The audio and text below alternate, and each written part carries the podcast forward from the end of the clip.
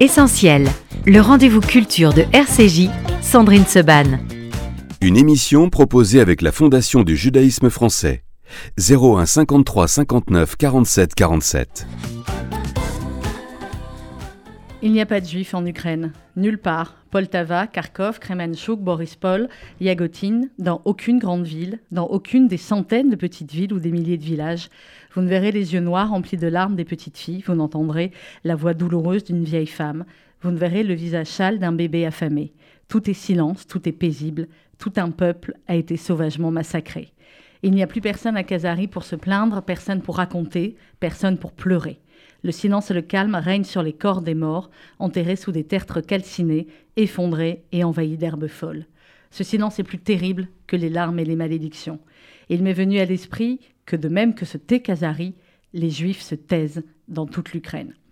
Le texte de Vassili Grossman est beaucoup, beaucoup plus long et je vous encourage à aller le lire tant il est fort et extraordinaire. Sergei euh, Loznitsa, bonjour. Euh, bonjour. Merci beaucoup d'être avec nous aujourd'hui. Vous êtes le réalisateur euh, de ce film, Babillard Contexte. Euh, je salue à vos côtés Joël Chaperon, traducteur, qui va nous traduire vos propos, puisque mon russe n'est absolument pas parfait. il n'est même pas du tout. Sergueï, j'ai choisi de commencer cette émission avec ce texte de Vassili Grossman, parce qu'évidemment, il est cité dans votre film. j'ai dit au début de, de l'émission que euh, ce film, ce documentaire était euh, quelque chose de totalement, euh, d'extrêmement fort, bien sûr, mais aussi de totalement différent dans la manière dont on a l'habitude parfois de traiter l'histoire et de traiter ces sujets-là en particulier. Quel était finalement votre but, Sergei Loznitsa, à travers Babillard Contexte Et c'est important de donner les deux noms, le nom complet du, du film.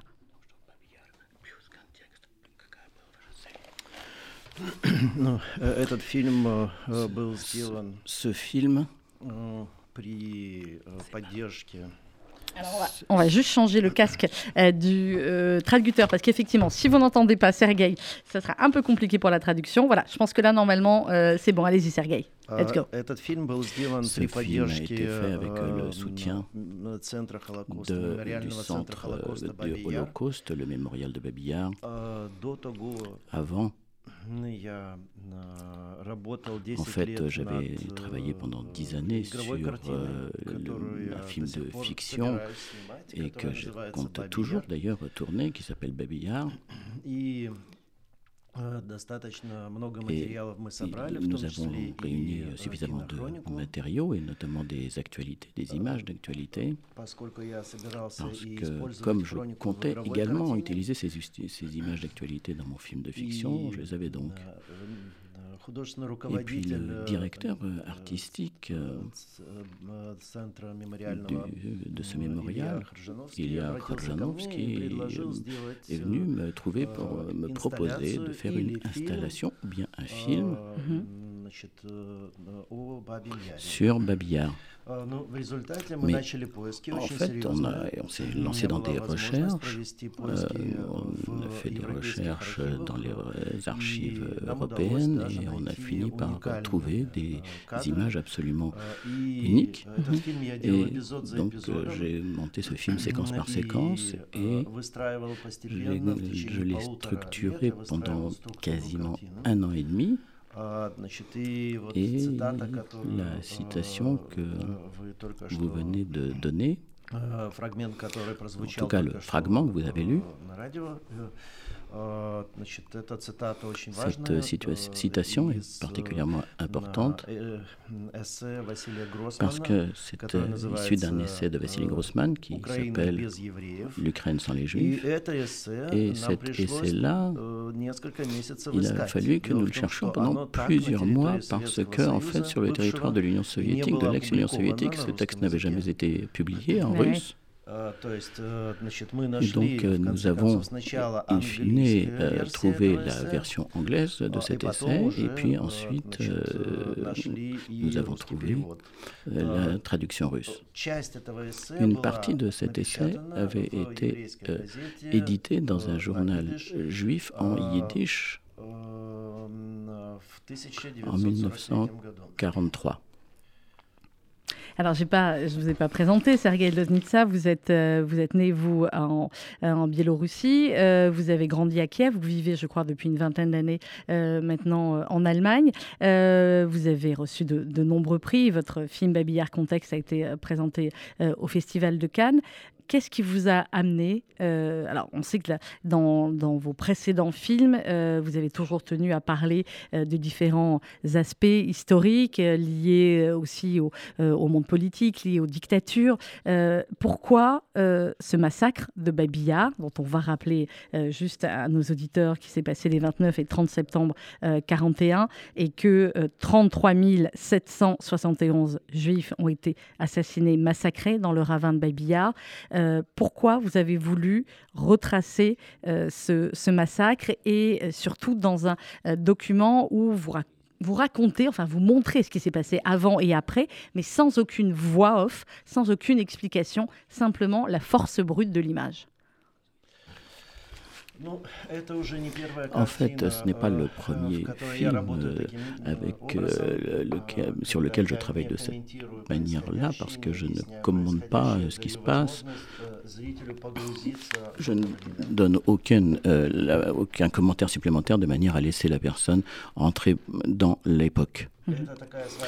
Et c'est une sorte de machine à remonter le temps parce qu'en fait vous entrez dans la salle et euh, quand j'ai fait les funérailles d'État, par exemple, euh, c'était euh, un film sur les, funérailles de Staline, ou bien aussi sur le procès du, de 1930, le procès industriel du Parti industriel de 1930.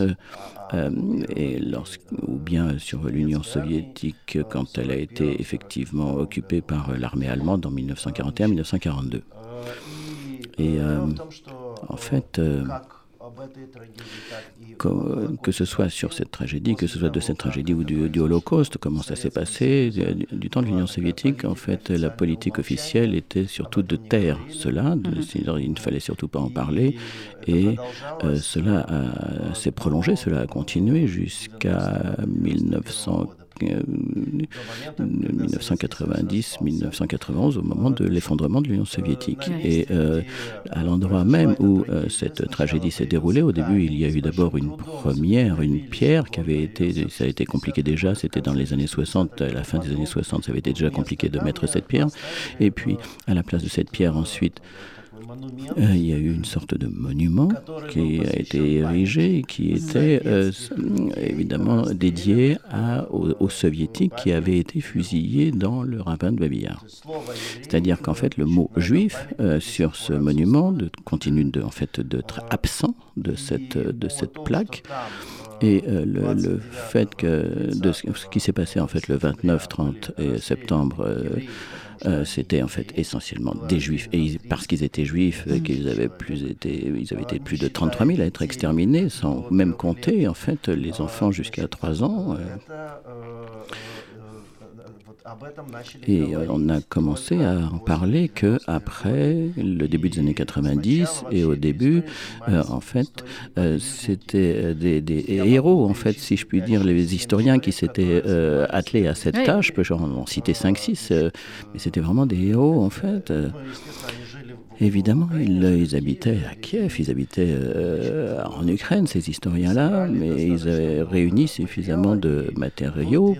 Et, en 2004 seulement, le premier tome de 1000 pages euh, de différents matériaux qui avaient été euh, dédiés à cette, époque-là et à cette tragédie. Ce, livre s'appelle Le Babillard, euh, L'homme, le pouvoir, l'histoire.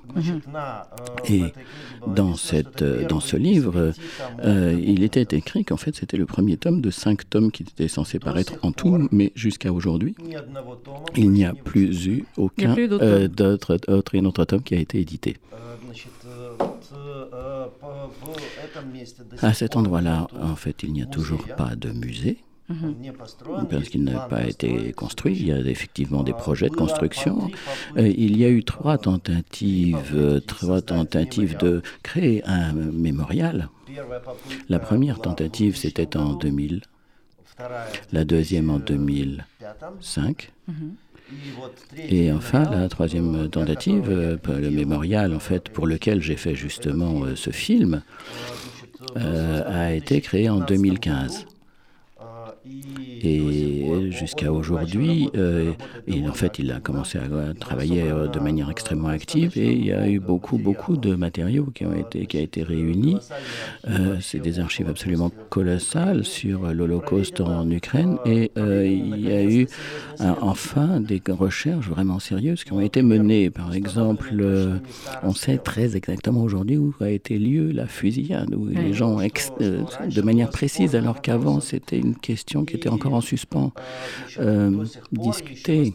Et aujourd'hui, on, on, essaye de retrouver les noms des gens qui ont été fusillés, alors qu'auparavant, on ne les avait pas. On n'a toujours pas aujourd'hui les noms des 33 771 juifs euh, massacrés, tués ce jour-là, ces deux journées-là on les a pas tous. C'est justement euh, ce, à quoi s'est attelé le mémorial. Et il y a aussi un monument qui a été érigé. Il y a donc euh, ce, plan, ce projet de, créer, de, construire un musée, mais évidemment, euh, évidemment, la guerre a stoppé tous ces projets-là et personne ne sait ce qui adviendra. Mais la guerre un jour euh, finira et de toute façon, il faudra impérativement que la mémoire soit rétablie. Il faudra y revenir d'ailleurs et ce sera absolument nécessaire, indispensable d'y construire un musée de, parce que ça fait maintenant maintenant 80 ans que euh, cette tragédie s'est déroulée. Il n'y a toujours pas de musée et que c'est absolument euh, honteux. Et au-delà du, au-delà du musée, votre œuvre, euh, Sergei Loznitsa, Babillard Contexte, fait partie de, ce processus indispensable, effectivement, de, de mémoire. Je voulais qu'on vienne au, film en lui-même et, et, à votre travail. Le film commence en, juin 41. On voit dès les premières images, il y, a, des explosions, il y a de la fumée et il y a des images à la fois prises. C'est ça que je voudrais que vous expliquiez à nos auditeurs, en fait, d'où viennent ces images? C'est des images qui parfois sont prises par les Allemands. Est-ce qu'il y a des images prises par les Ukrainiens? Parfois, on voit des images prises d'avions. Comment vous avez collecté toutes ces sources d'images différentes? Et euh, on sait très bien qu'il euh, y avait bon nombre d'images de propagande, euh, évidemment, à l'époque. Comment vous avez réussi finalement à choisir ces images qui allaient constituer comme ça toute l'histoire pendant deux heures?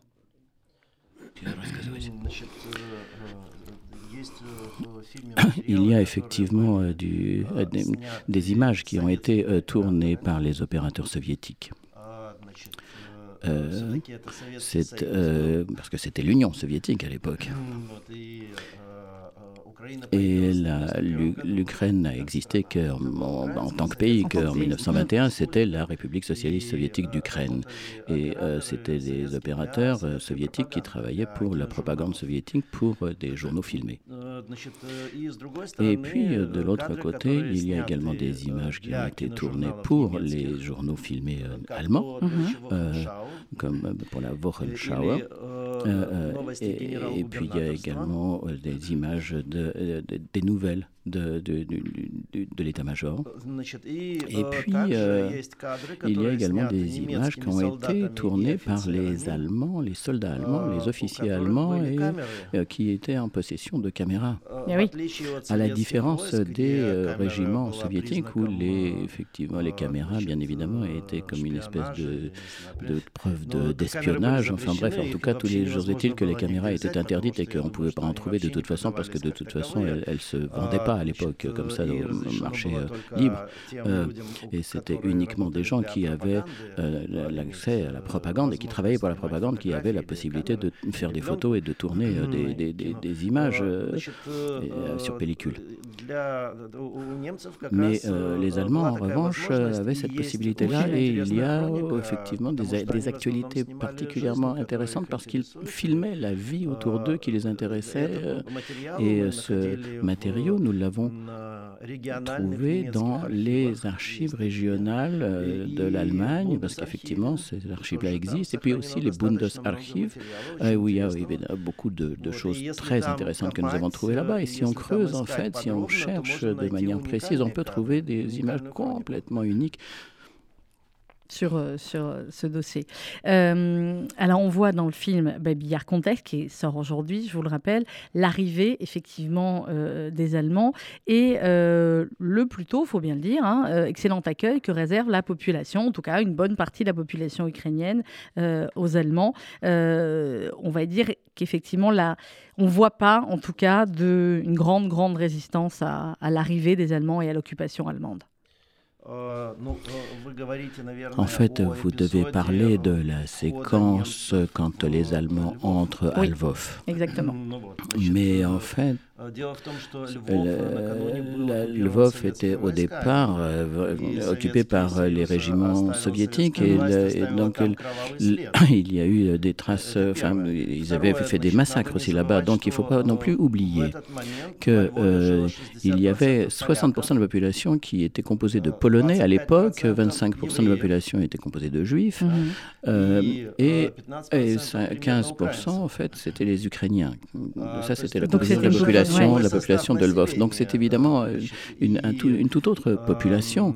Et il ne faut pas oublier non plus que Lvov avait aussi un, jour fait, avant 1939, avait fait partie de la Pologne. C'était une partie de la Pologne. Et avant même cela, ça avait été pendant très longtemps une partie de l'Empire austro-hongrois. Et, est-ce que, euh, et donc la langue allemande était de toute façon euh, commune chez eux et c'était l'influence allemande l'était également. Euh, et, donc à Lvov, euh, il y a eu euh, à Lvov un impérat qui a été construit, le Parlement a été construit, etc. donc, on comprend mieux. Donc, en fait, il y avait eu beaucoup de choses qui avaient été faites et donc bien évidemment, les gens ont accueilli les, Allemands comme des libérateurs, euh, des régiments allemands comme des libérateurs, parce que de toute façon Internet n'existait pas et, personne, pratiquement personne ne savait ce qu'était véritablement ce qu'était le national-socialisme. Et donc ensuite les gens ont appris ce que c'était, mais c'était déjà bien plus tard. Enfin voilà donc effectivement, euh, si je compose. Euh, oui, trop tard, effectivement.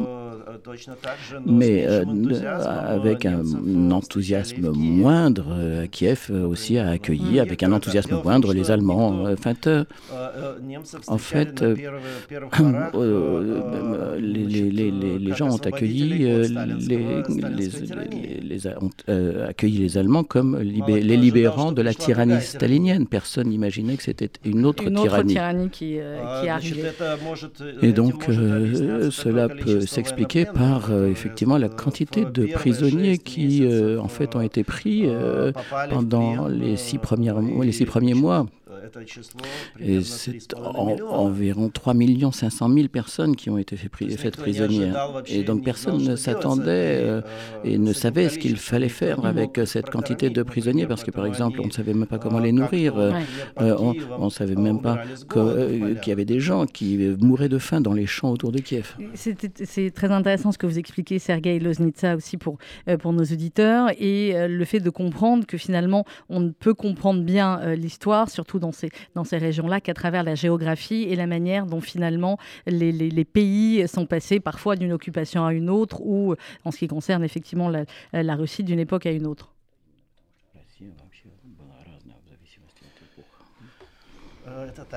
Effectivement. voilà, nous sommes d'accord là-dessus. Alors, euh, il y a, en fait, on l'a dit, dans, dans Babillard Contexte, euh, il n'y a pas de, voix off. Vous laissez le spectateur euh, face à lui-même, et pas complètement non plus, puisqu'il y a des, des, cartons à intervalles réguliers qui nous rappellent, en fin de compte, à quel moment historique nous sommes. Et puis, il y a ce carton, ce texte d'appel aux Juifs de Kiev de se rendre à un endroit avec des vêtements, avec une petite valise, etc. Et euh, je dis juif, mais en fait, dans le texte, c'est euh, Youpin les Youpins de Kiev doivent se présenter à telle heure, etc. Euh, c'était important pour vous aussi, pour bien comprendre l'évolution, d'avoir ces cartons-là, ces points de repère historiques et ces points de repère sur cette, cette montée, plus que cette montée d'ailleurs, de l'antisémitisme et de la manière dont on a traité, dont on appelait les Juifs. En fait, vous avez effectivement, vous parlez d'une annonce qui, était, qui avait été collée sur les murs et sur les réverbères de la ville de Kiev euh, avant, avant justement cette exécution de Babillard. Et cette, euh, cette petite feuille avait été euh, écrite avec également écrite avec des fautes et c'était les Allemands, les pouvoirs allemands qui les, qui les avaient écrites. Ces annonces avaient, avaient été écrites en trois langues, en russe, en ukrainien et en allemand. Et sur, sur cette petite annonce, il n'y a pas de signature. Qui invite, qui convie, qui pousse les juifs à venir.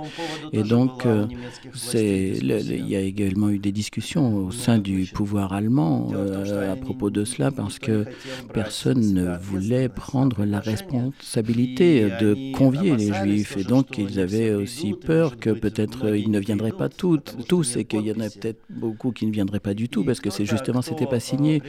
Et donc, euh, euh, si euh, il y avait certaines personnes qui connaissaient, qui connaissaient parfaitement l'Union soviétique et qui connaissaient la tyrannie en fait mm. qui avait été appliquée, mais les gens disaient mais en fait justement il n'y a pas de signature parce que c'était important que toute, l'important c'était de montrer que tout ce qui était imprimé et qui était collé sur les murs c'était un ordre.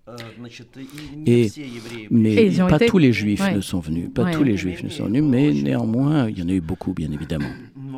Mais, mais cette annonce ne parle pas d'antisémitisme. En fait, c'est juste un appel pour que. Et c'était aussi une menace. C'est-à-dire que si jamais vous ne venez pas, vous serez fusillé. Et c'était également euh, une demande aussi aux voisins de ne pas cambrioler euh, les appartements voisins. pour les youpins, comme ils euh, disent dans le texte, il faut se rendre. Et puis pour les voisins des youpins, toujours, je cite le texte, il ne faut pas cambrioler les, les appartements. Alors, il y a les, films euh, d'archives et puis il y a les photographies. Aussi, je voulais qu'on parle des photographies euh, d'un photographe militaire qui s'appelle Johannes Hall. J'espère que je l'ai bien prononcé. Euh, vous dites arriver sur les lieux au début du mois d'octobre. Ces 29 diapositives en couleur de babillard sont les seules qui permettent de se figurer le lieu du massacre après l'exécution. Dans ces photographies de l'après, les Juifs ne sont plus là. Je cite un, article de la, de la, revue à l'armée qui parle de votre, de votre film de manière remarquable également. Comment vous avez retrouvé ces photographies et pourquoi, à votre avis, elles étaient euh, extrêmement importantes et révélatrices de, de ce qui s'est passé?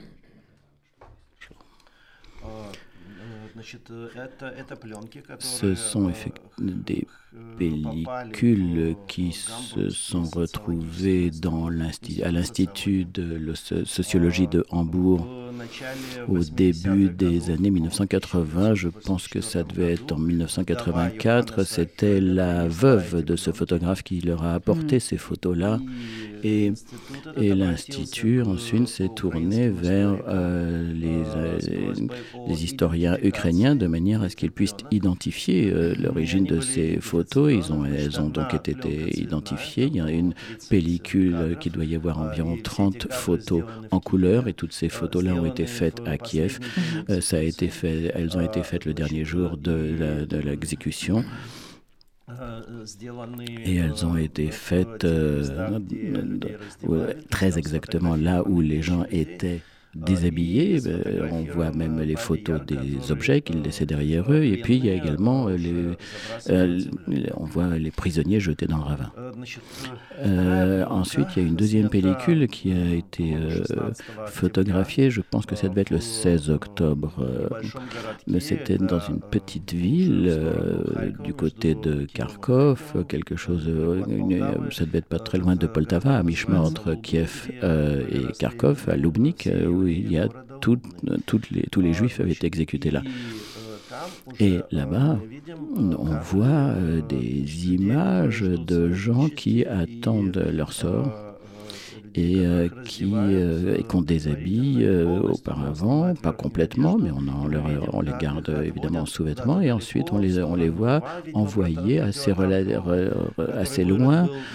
on voit même quelque part des chars aussi parce qu'ils avaient été amenés justement pour défendre la ville, mais ces, ces, fossés avaient été aussi utilisés pour jeter les prisonniers et les, les exécuter à l'intérieur. Et ces pellicules sont importantes pour ressentir justement cette tragédie. Et ces photos sont proprement stupéfiantes.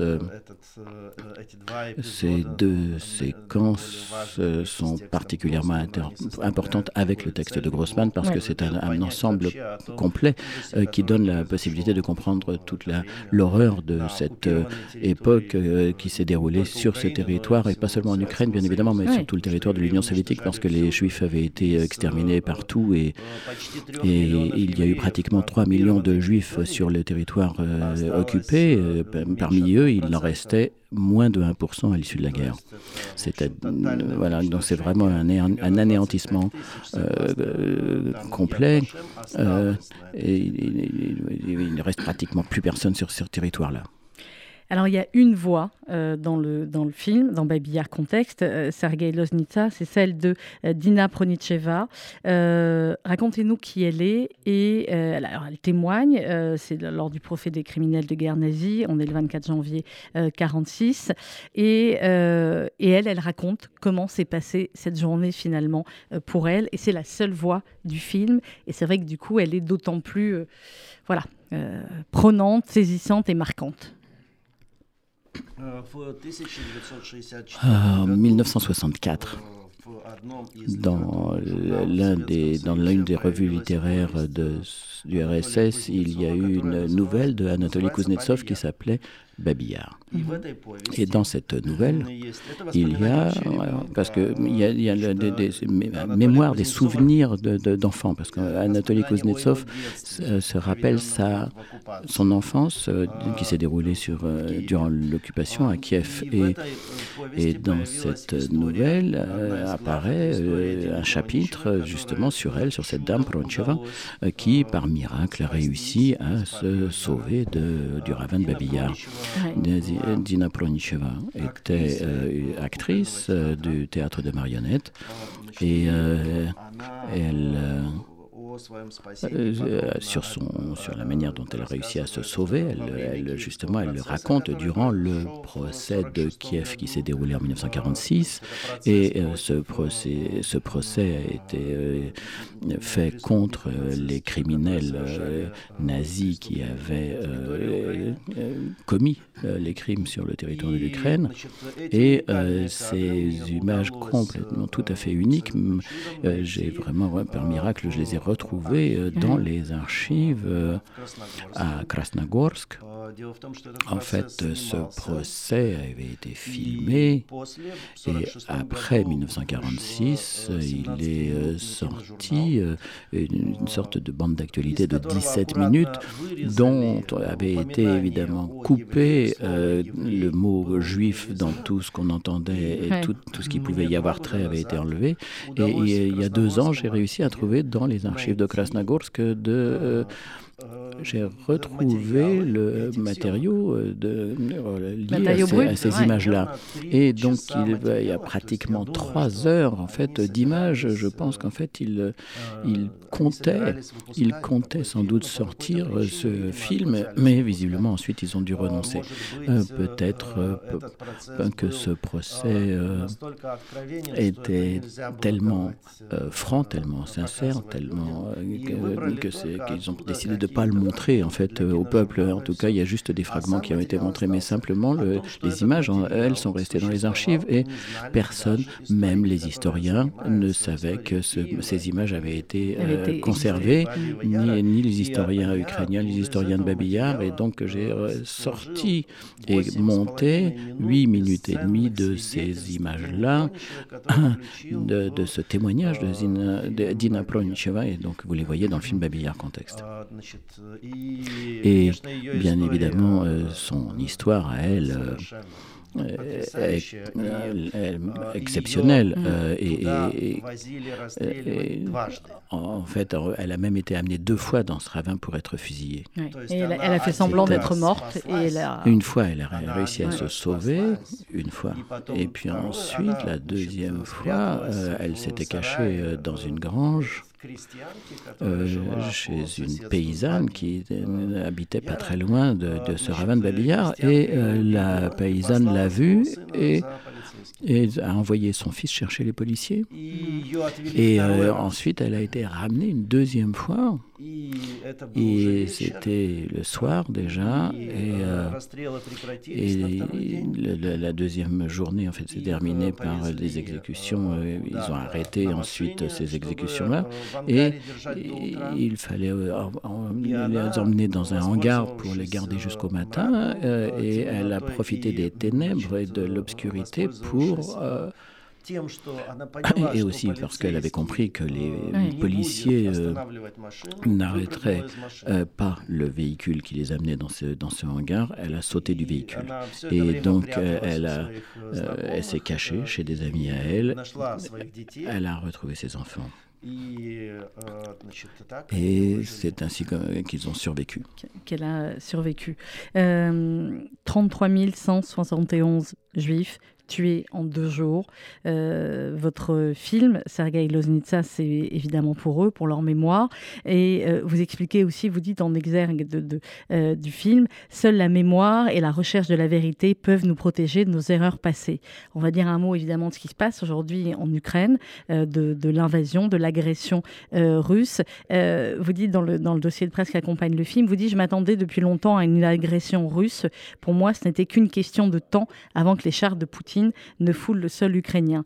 Si vous n'avez pas été surpris de euh, l'agression, de l'invasion euh, russe, est-ce que vous êtes surpris aujourd'hui de la manière dont euh, les Ukrainiens résistent et de la manière dont finalement cette guerre qui dure depuis maintenant le, mois de février se passe, se déroule?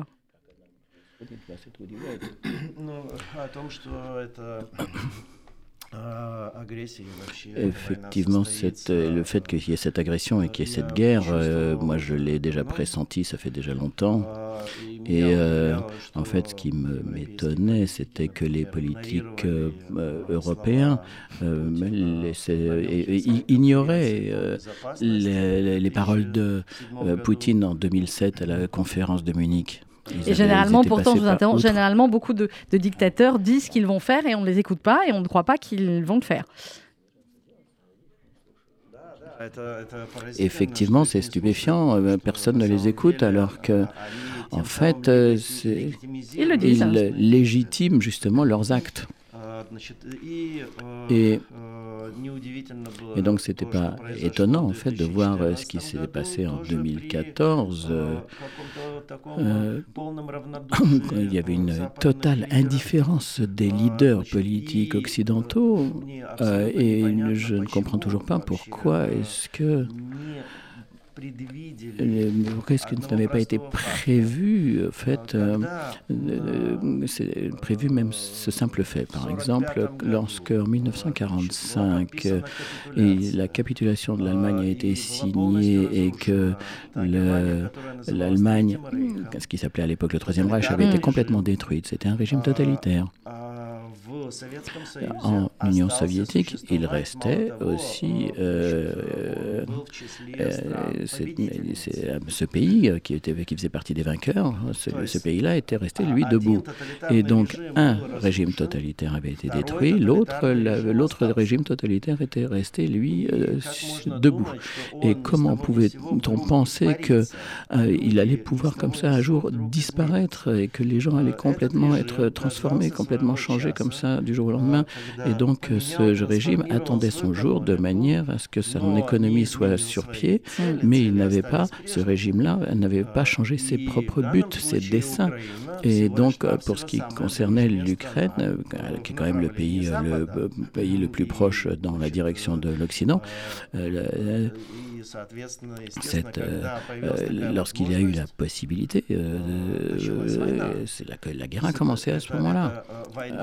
c'est une guerre qui a des vraies raisons idéologiques, parce que le, type d'existence de société qu'il y a aujourd'hui en Russie. Et donc c'est une conscience d'un régime totalitaire et d'une structure totalitaire. Et cette conscience-là exclut d'emblée toute autre forme d'existence, justement, et celle qui s'est imposée dans les pays européens, dans l'Union européenne, c'est-à-dire plus ou moins quand même une gestion démocratique, un respect de la loi, un respect de la personnalité et de la personne.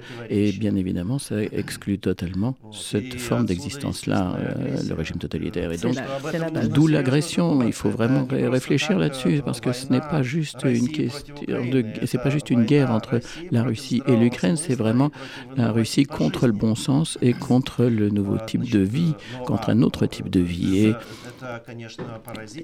et euh, c'est absolument stupéfiant de voir comment est-ce que l'Ukraine a réussi à se solidifier, si je puis dire, et qu'elle elle, défend de concert son territoire et, euh, elle, elle, défend aussi euh, de manière très digne l'Europe.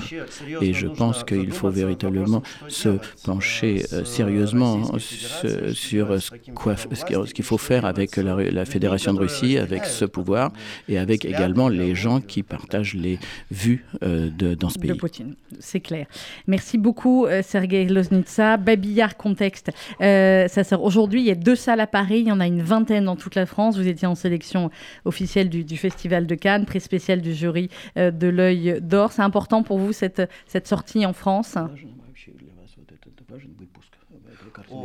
Oui, bien sûr, absolument. En fait, je fais des films justement pour qu'ils soient montrés en salle. Euh, quand vous avez un grand écran, quand vous avez une, une image qui vous, qui vous aspire à l'intérieur, et notamment le son, le son n'est pas moins important que l'image. Et euh, c'est là, à ce moment-là, que vous avez une impression vraiment complète et que vous, vous, vous plongez en, dans cette salle sombre, vous vous plongez avec une grande, une, une, grande quantité de gens, des gens qui sont près de vous aussi sont très importants dans la salle parce que c'est une, euh, une, une, impression commune qu'on ressent. C'est la, la, force du cinéma. Je renvoie euh, au, début de l'émission, on a, on a cité quelques extraits de ce texte incroyable des carnets de guerre de Vassili Grossman, un excellent article également, mais je pense que vous avez dû lire sur votre euh, film qui était paru en, en février dernier dans la revue à l'armée de, de Lisa Vapné, et puis Babillard Contexte, donc qui sort euh, aujourd'hui. Merci beaucoup, Sergei Loznitsa. Et euh, on se quitte avec euh, c'est une symphonie de Dimitri Shostakovich qui était justement sur, sur Babillard. Merci et merci, Joël Chaperon, pour la traduction. J'aurais été beaucoup moins bonne que vous en russe. Merci. On se retrouve dans quelques instants.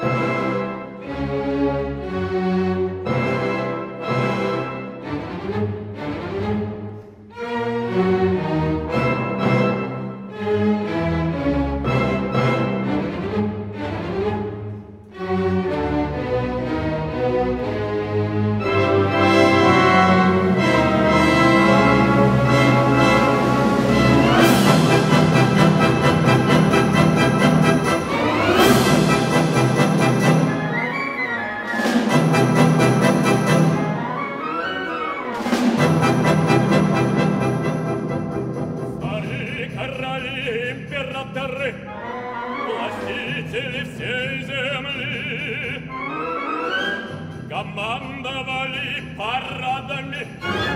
Но юмором, но юмором не могли, не могли.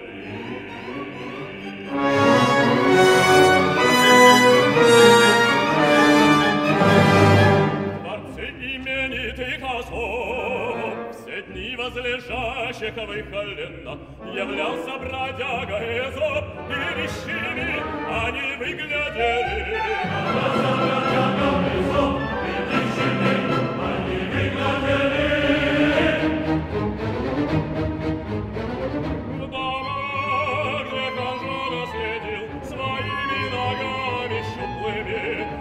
пошлость хаджа на разрядивши бал, как шахматы шутками. Замазал